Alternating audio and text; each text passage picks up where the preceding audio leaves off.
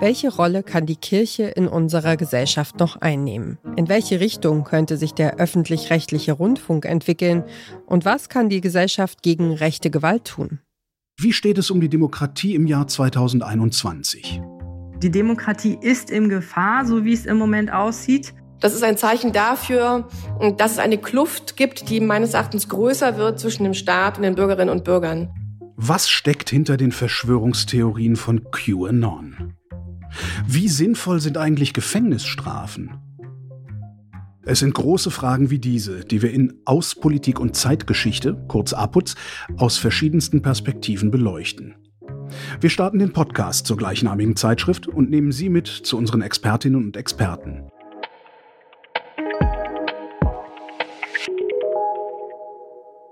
Das ist Holger Klein. Ihr hört den Podcast-Podcast von Detektor FM und wir empfehlen euch heute aus Politik und Zeitgeschichte. Die Bundeszentrale für politische Bildung führt in ihrem Magazin aus Politik und Zeitgeschichte aktuelle Debatten aus Politikgeschichte und Gesellschaft weiter. Als Beilage der Wochenzeitung Das Parlament kommen Wissenschaftlerinnen und Expertinnen zu Wort und nähern sich den großen Themen auch kontrovers an. Im Podcast zum Magazin werden diese Themen noch einmal aufgegriffen und die ExpertInnen zum jeweiligen Thema kommen noch einmal selbst zu Wort. In O-Tönen und Interviews, durch die Host Holger Klein führt. Hier im Gespräch mit Christian Mayer, Redakteur der Weltgruppe. Der öffentlich-rechtliche Rundfunk, ist er überhaupt noch zeitgemäß? Ja, natürlich ist öffentlicher Rundfunk zeitgemäß. Der Name kommt einem etwas antiquiert vor, aber das, was sich hinter dem Konzept des Rundfunks verbirgt, zeitgemäßer geht es ja nicht. Also es kommt ja nur darauf an, den Rundfunk mit Inhalt zu füllen. Und ob der zeitgemäß ist, das ist die Frage. Das heißt, abschaffen wollen Sie ihn nicht. Den öffentlich-rechtlichen Rundfunk würde ich nicht abschaffen wollen. Nein, warum sollte man ihn abschaffen wollen? Es gibt genug Leute, die wollen das. Da dachte ich, ich frage mal so zur Positionsbestimmung einfach.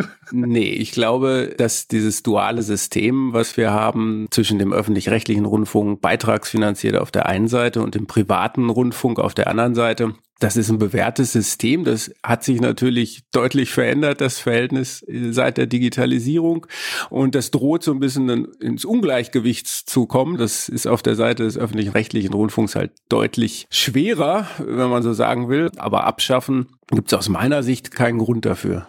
In den Gesprächen kann und soll es aber auch durchaus kontrovers werden, damit die Hörerinnen nicht nur schlauer aus den Folgen herausgehen, sondern auch die Möglichkeit zur eigenen Meinungsbildung bekommen, werden in jeder Folge verschiedene Standpunkte zum Thema abgebildet, wie hier die Diskussion zwischen dem Literaturkritiker Ioma Mangold und der Kulturwissenschaftlerin Peggy Piesche.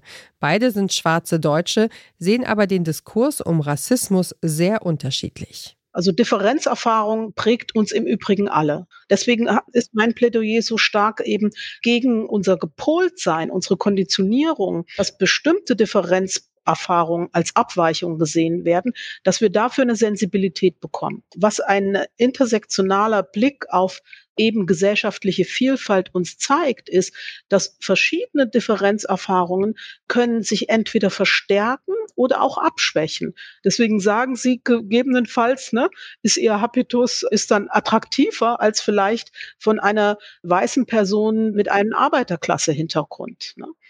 Ich selber bin äh, ausdrücklich nicht Teil eines Antirassismusdiskurses, weil ich viel zu viele Fragezeichen hinter ihm zu setzen habe.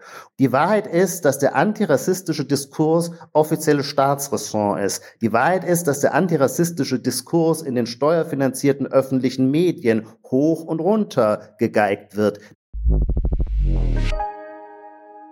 Aus Politik und Zeitgeschichte liefert innerhalb der halbstündigen Folgen einen ersten Einblick in ein Thema. Wer sich dann noch tiefer damit beschäftigen möchte, findet auf der Website der Bundeszentrale für politische Bildung auch das komplette Magazin mit noch mehr Inhalten. Aus Politik und Zeitgeschichte wird von der APUZ-Redaktion in Zusammenarbeit mit dem Podcast-Label Haus 1 produziert. Neue Folgen gibt es alle vier Wochen. Und wer diesen Podcast hört, führt philosophische Diskussionen am liebsten aus dem Ohrensessel.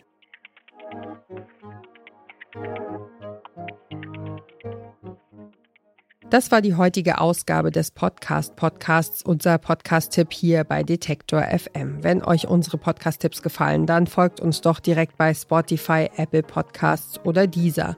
Da könnt ihr übrigens auch eine Bewertung dalassen, was uns und unserer Arbeit sehr hilft.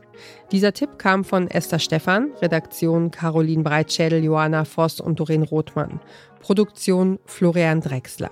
Und ich bin Ina Lebetjew. Wir hören uns.